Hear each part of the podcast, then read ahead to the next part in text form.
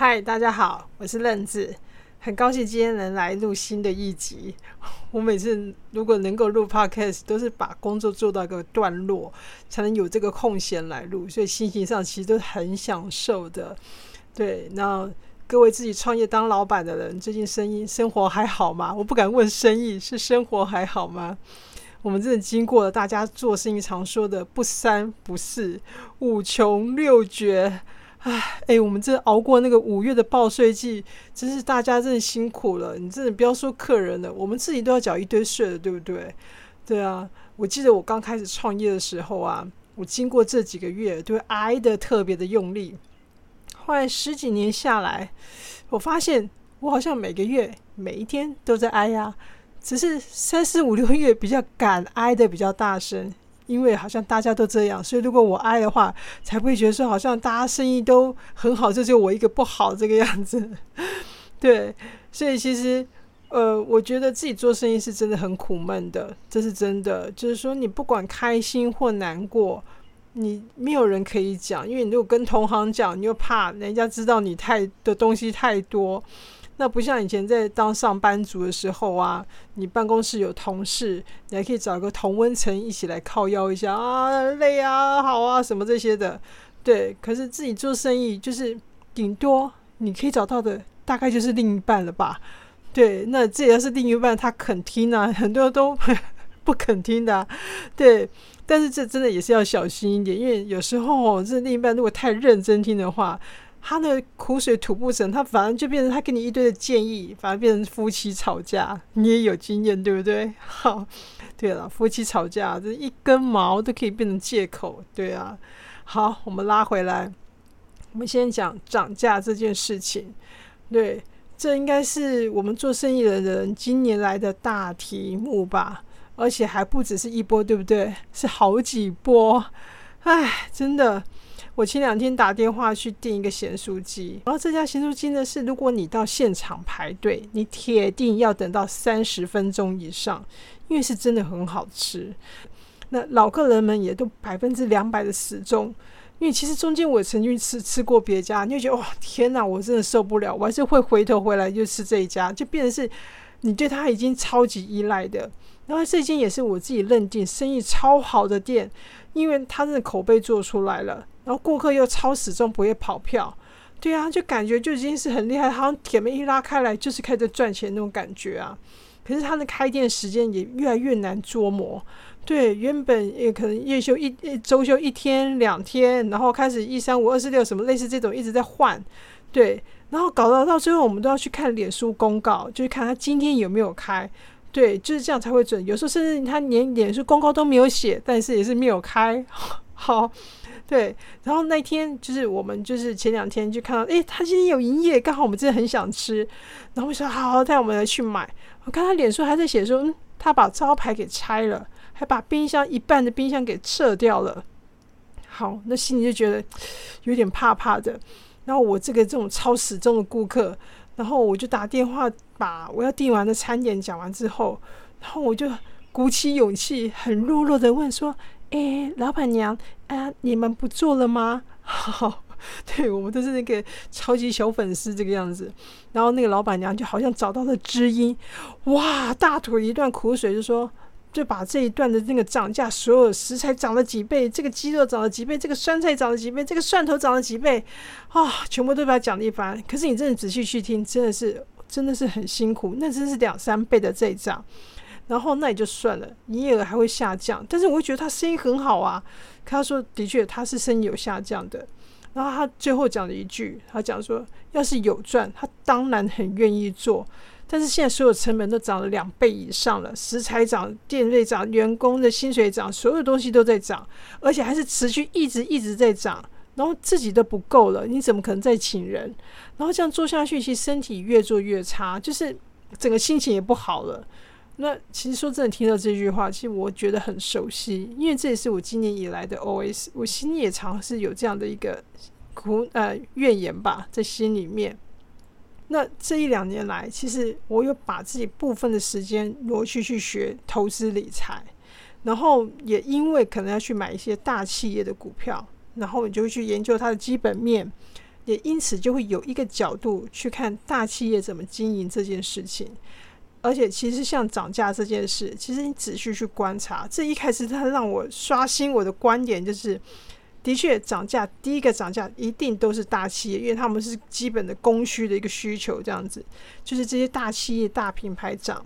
但是，我会让我一开始无法理解是，他们只要一喊涨价，他们的股票就会涨，这是让我一开始没办法去理解的事情，因为我会觉得是说，我们就很理解，就像我们平常做生意，我们如果涨价了。然后呢，生意就会降低，因为其实很多人会因为你涨价而跑掉嘛，你可能都是有这个担忧嘛。可是这些大企业没有哦，他们如果涨价了，他们的股票会涨，因为他们的营收会涨。对，这变成是说，嗯，怎么跟我想的不一样？好，的确，真的可能真是不一样。这是我们这种小生意的脑袋。我们的涨价，我们就是很老实的，顶多就是把多出来的成本再放进去，然后微调价格，然后利润应该就跟顶多能跟以前维持一样，我们就已经觉得超感谢了。可是不是哦，这些大企业他们营收是会增加的哦。对，这实在是这洗了我很大的一个观念。总之，这些企业他们做生意，他一定是获利的，他不会让自己亏损的，这是很重要的。但是像我们这种，我们这种耐米等级、超级小、超级小的电商生意的，我身边也很多都是自己做小生意的朋友。我们真的都是一忍再忍，努力吸，努力收成本，对不对？相信大家都很很知道这一段。你自己吸到，你就觉得我们比那小孩子尿布、比女生的卫生棉，我都还有吸力。我真是吸整个整一直在吸收这些成本。为什么？因为我们怕涨价，客人会跑掉。这是最现实的。那甚至像我以前开店的时候，邻居他们都做小吃的，然后因为物价在调涨，他们有时候要想要涨个五块钱，你都要深呼吸，甚至是去到庙里面去拜拜求签。这个我没有夸张，的确真的，他们会求去问神明说，这样子会不会生意不好？他可不可以涨价？这些你可以看到大家要需要多多的心理准备。然后呢，有可能这边又会把整个就怕好不容易做起来生意给打坏掉。然后就在这样两边的这样子这样去犹豫的情况下，有些人就干脆算了，就就一路吸收吧。那一路一路吸收下去，你就发现你的利润越来越薄，然后你越做越做的苦哈哈，心情越做越不好，就是这样。我相信这就是我们很多人的心声。所以我们都跟我们有太多个几几万个都跟那个咸猪鸡老板娘一样，一忍再忍，然后生意越好越心酸。真的啊，因为其实你会知道，就是说你那个薄利你要多销，销到你是用人的体力去对付这样的东西。像不像企业，他们可能是机器的去大量生产，它是用机器，它没差。可是像我们这是用人力去面对这件事情，那真的是很伤。对，那像我们自己，我们自己本身也有去委托食品厂去生产酱料，所以今年的调价我们也非常有感啊。我自己遇到这情况就是。三不五时，食品厂就开始传传消息说：“哎，我们下一批要涨价了，我们下一批要涨价喽。”然后去问是什么涨？哦，瓶子涨，盖子涨，这个食材涨，店长、员工涨，什么全部都在涨。好，那这是食品厂的部分。然后宅配呢，他也来哦。我们今年这个飞机要多什么钱？好，油钱要多什么增加什么什么的，宅配也一直在涨，而且真的都是用倍数在涨的。对，然后。你当下其实说真的，你当下看那数字，当我们很忙的时候，他寄来那些通知的时候，你就啊，算了哦，五块没关系的，好吸收了；十块啊，没关系的，还好了，吸收吸收了这样子。可是真的是，当你吸收到好几个有一天的时候，你会看，哇靠，什么时候来到这个数字啊？他那个趴数还真不得了啊！对我真的是一直没有去正视这个问题。然后这里当你发现的时候，你才发现，哎，不行哎，我得要调整。而且还有一个问题是什么？我必须要是大调涨，小调小调涨已经完全吃不消了。你真的这种感觉，你真的会怕，因为现在大调涨是接近两位数的成长，两位数的调涨这样子，然后你会不敢涨，真的有那第一秒钟你一定会迟疑，我要涨吗？我一涨，客人就跑掉了，会怎么样？怎么样？怎么样？你所以所有的恐惧都来了。可是真的是那个差距实在大到，就是说。你会发现，就是你是没有选择的，因为如果你不涨，就是赔。对，那你要赔，那你干嘛做生意？很多人会觉得啊，没关系，我就赔这一时。可是我们都是口袋很浅的人，你可能都在赚下个月的薪水，然后下下个月的房租这些的。那如果这样赔，那你为什么要做生意？我常会问我这个事这样的事情。对，然后即便啦，好，即便如果说你今天的调整，你让客人少买，那至少我还有合理的利润在呀。就是这，我大概知道是说，这是我不得不一定要面对的这个关卡。对，就是调涨这件事情。好，所以就是说，在这堂物价飙升的课，我学到的是，真的该涨就要涨。我对我其他自己做生意的朋友，我也都是这样去跟他讲，该涨就要涨。对，不然你后面的代价太大了。你真的如果都没有涨，你真的会提不起劲去做生意，你会提不起劲去开店，因为你会觉得好累哦，赚没多少钱。对。除非啦，除非有人说啊，有那种策略就会写说啊，我自己不调整，我可以带来更多的销售量，然后呢，你就靠低价咬死一堆竞争对手。好，这个讲理论好像都很厉害，可是你要想想看，这个过程有多久，多大的量，你这样子能够去应付它吗？对，这些都是口袋深，而且他整个资源够的人在玩的，真的不是我们这种小店家在玩的。而且真的讲真的，你很现实的。好，就算你不调涨，你的顾客会因此买更多吗？好像不会耶，因为其实他们自己口袋也口口袋也是变浅啦。对啊，薪水如果没有涨的话，他们能买的东西也不多，他也不见得会买更多啊。对啊，其实我的大部分经验都是不，就是他也不会因为你好像略微便宜一点就会买更多，真的不会，而且。真的，我觉得大家都知道，你低价策略常常养出来客人，都是因为你很便宜，而不是因为品质。对，然后这些人呢，他永远是数字为依归的。他今天可能是收集好几本那个目录，或是好几个网站比价网这样子，哪一家便宜我就去买，哪一家便宜哪家贵我就不去买，这是他很现实的。那这些人他是永远就是他没有忠诚度的，数字是唯一他追求的。对，所以这些人的话，其实你要去养他，除非你能保证你永远都是最低价，那不然的话，你真的这些人是守不住的。那甚至守得住的是他真正欣赏你的品质，或是你的服务方式，他会会很支持，他们甚至会支持你涨涨价，就像我支持那个咸酥鸡的老板娘一样，我会跟他讲说你就涨。对我们自己买外面东西，我们也知道，我们买便当店都不知道已经涨多少钱了，他们都在涨了。真的，你要涨就你要涨价，我觉得我们都永远都支持的，因为其实我外面也吃不到这样好吃的咸酥鸡。对我也希望他能够活下来。对我们真的买了十几二十年了耶。对啊，就是有时候真的做生意就是要去看你要养什么样的客人，还有你有什么能力去养这些客人。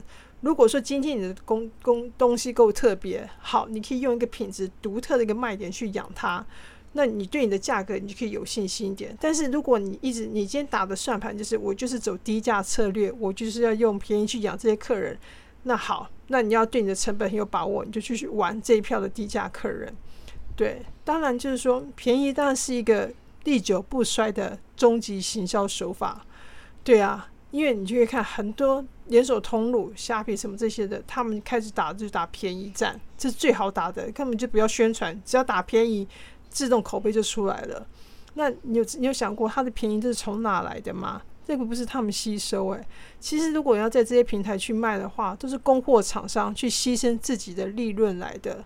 所以这些平台，他们仅他们就是永远固定它的趴数。今天假设今天我要抽你二十趴，我就是固定抽你二十趴。如果今天你这个厂商你想要在我的平台卖好一点，那你就自己降价，但是我还是抽你二十趴，对，这是就是很现实在这边。所以其实你看他们赚那么多，其实就是牺牲厂商这样来的来来的利润啊。那就是像虾皮，对，尤其是像虾皮这个东西，他们手续费也一直在调整。我相信你都有看到这些新闻，或是你自己也在虾皮卖，你也经历过这些。我真的真的建议，就是。你的利润真的要抓得很准，对你不要去看你的同行，他们哦，他们玩低价，玩低价，玩到最后你真会玩死掉，真的。对，那我自己以前也经历过那种忙的要死。我记得我刚做电商的时候，我就觉得哇，每天出货出一大堆货，出的如山高那个货，我就觉得好厉害，好有成就感。然后呢，又得到什么？没有啊，就钱汇进来，钱再给厂商，就这样子，就是等于是过手的，就过手的这个钱，你根本没有一个放到你的口袋里面去，那有什么用？一点用都没有，对啊。所以我真的建议，就是把商品选好。我强调这件事是把你的商品选好，对，然后你把你的成本算好，把你的利润抓好，然后呢，真的我们用数字说话。真的销售跑不动的，就换一个商品。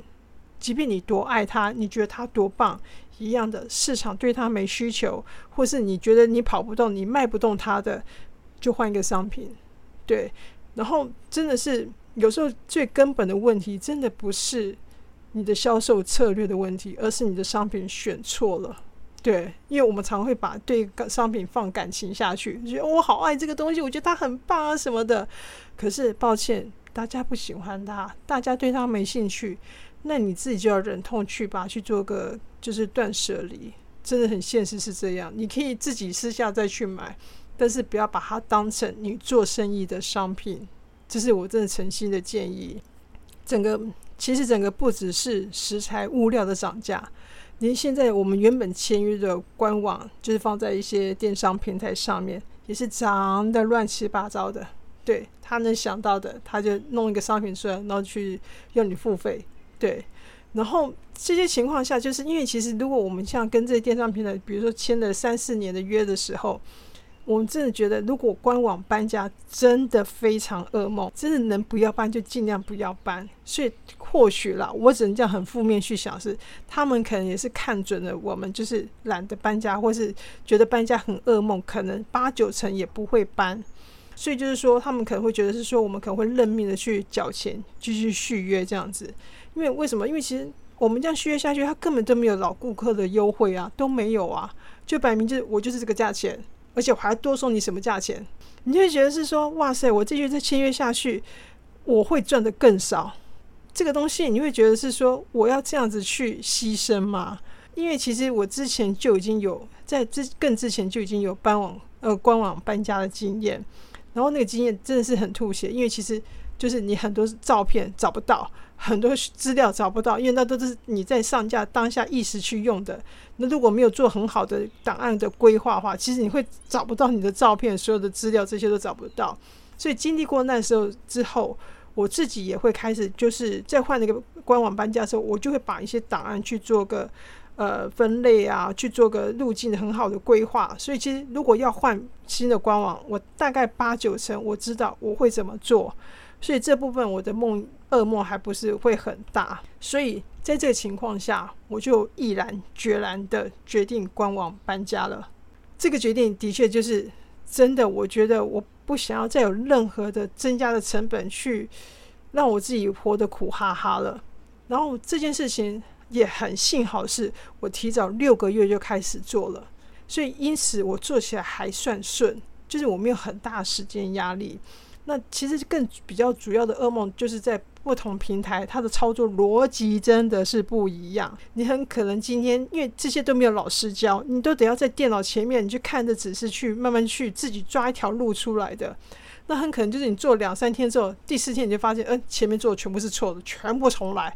一直这样再重新演，重新演了十几次这样子，没有关系，这些都熬过去了。然后呢，这次的官网搬家，我觉得有好的一个很正面的一一面，就是说它让我重新更新了哦，因为我们要重新的物流去申请，可能有不同的呃方式这些的，我更新了运费成本，我重新去看了我的运费部分。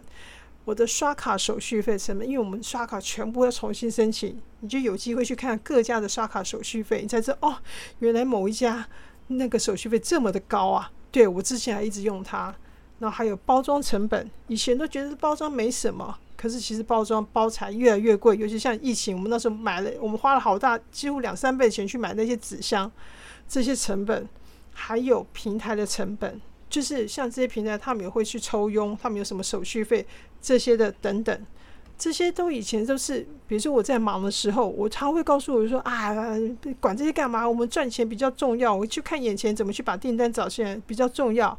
可是你会发现，这些成本就像是你的口袋有洞一样，它就是一直在漏钱，一直在漏钱。所以就变成是说，你赚的钱没有你想象的多。所以经过这一次的搬家，我觉得对我而言，的确是觉得我真的觉得很棒。你趁这一次，你重新的建立的所有的你的你的成本的表格，全部都这样试算好。虽然它整个每个步骤真的是烦死人了，就是每天那个小步骤要记这个申请表，那个没盖章或什么的，非常烦人。但是我真的打从心底，我觉得，啊，好，我又再一次去把我的一个成本架构好好的再去把它更正好。对，这种感觉真的蛮好的。它就很像，就是说，以前这样子出去啊，每个商品推出来。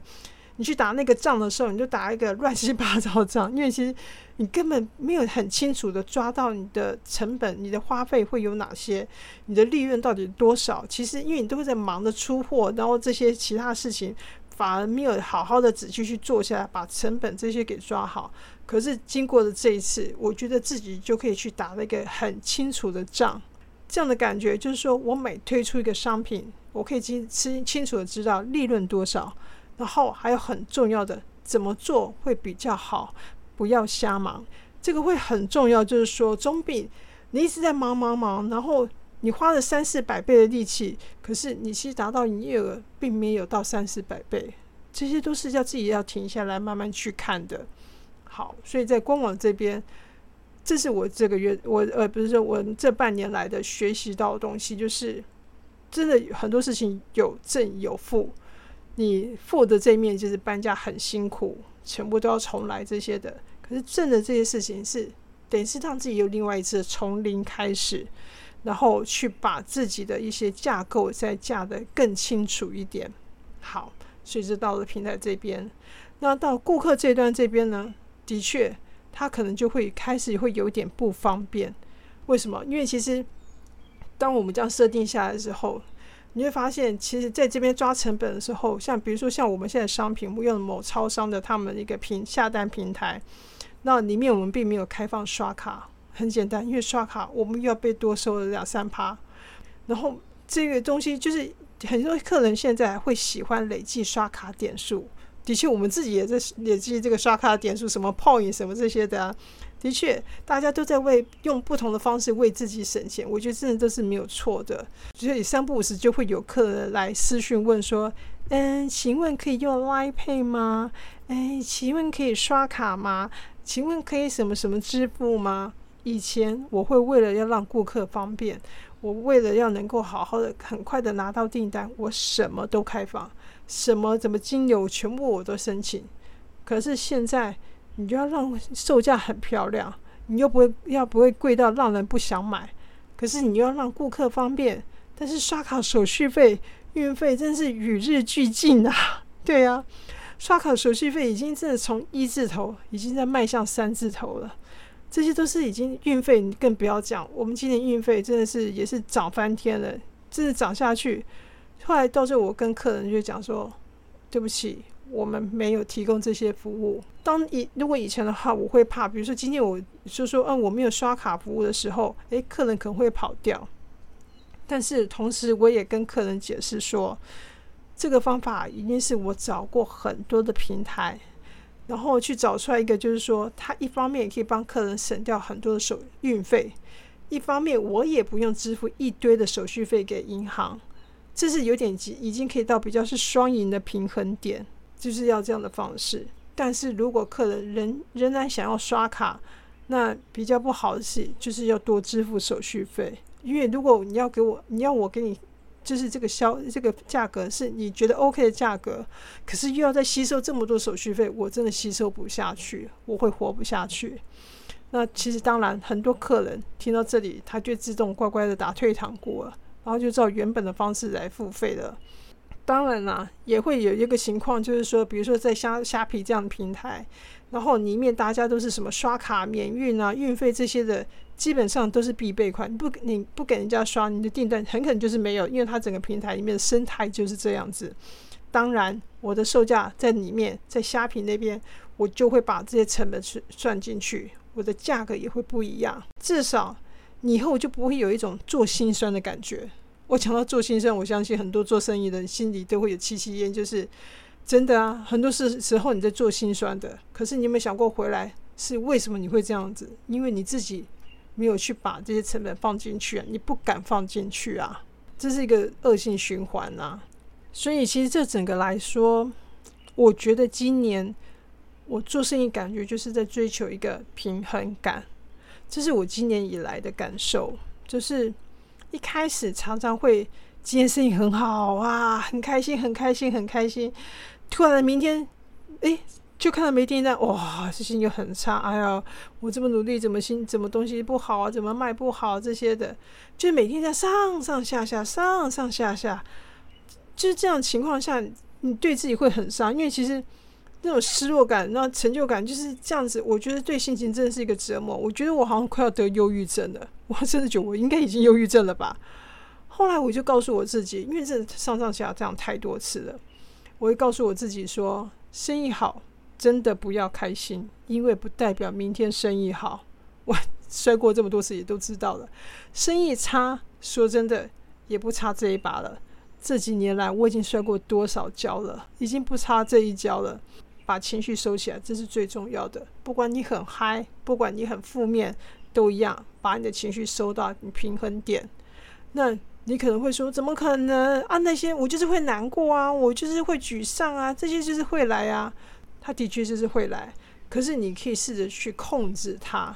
比如说，今天要是我，我一直坐在电脑前面，或是我一直窝在我的工作室里面。我真的永远都想不开，因为就是这些东西，你就是永远一直在想，一直在想，一直在轮回，一直在想。对，你会一直钻牛角尖。那很简单，你就走出门出去啊，你就去吃。嗯，比如说今天哦天气好热，我想去吃一个什么冰，好，你就去吃，因为你很想吃，你去吃你会很开心。那些哎我我今天真的是我太太那个了，我就喝个咖啡，喝我想喝的咖啡，你就去喝，然后去吹冷气喝那咖啡，爽。或者是说，哎，哇，我受不了了啊！我要去吃那个、那个、那个几万卡的甜点，去吃就去吃。当你很想你去吃的时候，你那个满足点就回来了。你把至少你把你的心情给回复好了，然后呢，你再回到电电脑前面，不要再让你继续想之前那个事情。你要一直一直告诉你自己讲，是说我要往下一步，我要往下一步。好，没有订单下来，OK，那我们下一步怎么做？好吧，那我换另外一支商品来慢慢看好了，就这样子，就是往下一步，永远去问，告诉你自己，好，现在下一步可以做什么？对，把情绪真的是把它撇在旁边，你真的任由自己沉浸在那个情绪里面，真的只是浪费时间。我要很现实的告诉你，你一直边让心情不好，甚至掉眼泪什么的，有用吗？没有用啊。你你你会因为你掉了一百滴眼泪，掉了一公升的眼泪，你的生意就会好吗？不会，然后你这边难过的、沮丧时间都只是浪费时间，你对事情是一点帮助都没有的。所以就是说，如果能让你自己情绪一直保持在中庸，不要让自己去过嗨，也不要让自己沮丧、负面。事情来了，不带情绪的去把它去做好，你的很多的判断才会更好。就是。你会更理智的去看很多事情，然后你的生活也不会这样子的起起伏伏。以上，只是我想要跟你说的是，如果你跟我一样是做小生意的，不要怕涨价，就是真的涨，就真的陪着它涨。我看我们食品厂，他们也都是跟着涨啊，大家全部都是跟着涨啊。你何必要去做这个海绵，去吸所有的成本在那个里面？你又不是有这么多口袋去吸，何必呢？就涨价。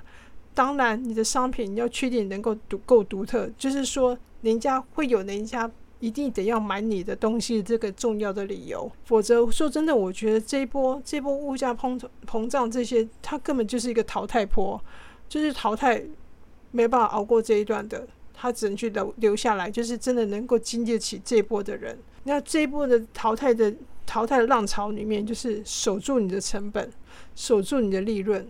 不要让自己变成一个牺牲品，一直到就去你一直去吸收你的上游、你的大厂那些中盘那些给你的一些过多成本，你没有必要去这样去吸收这些。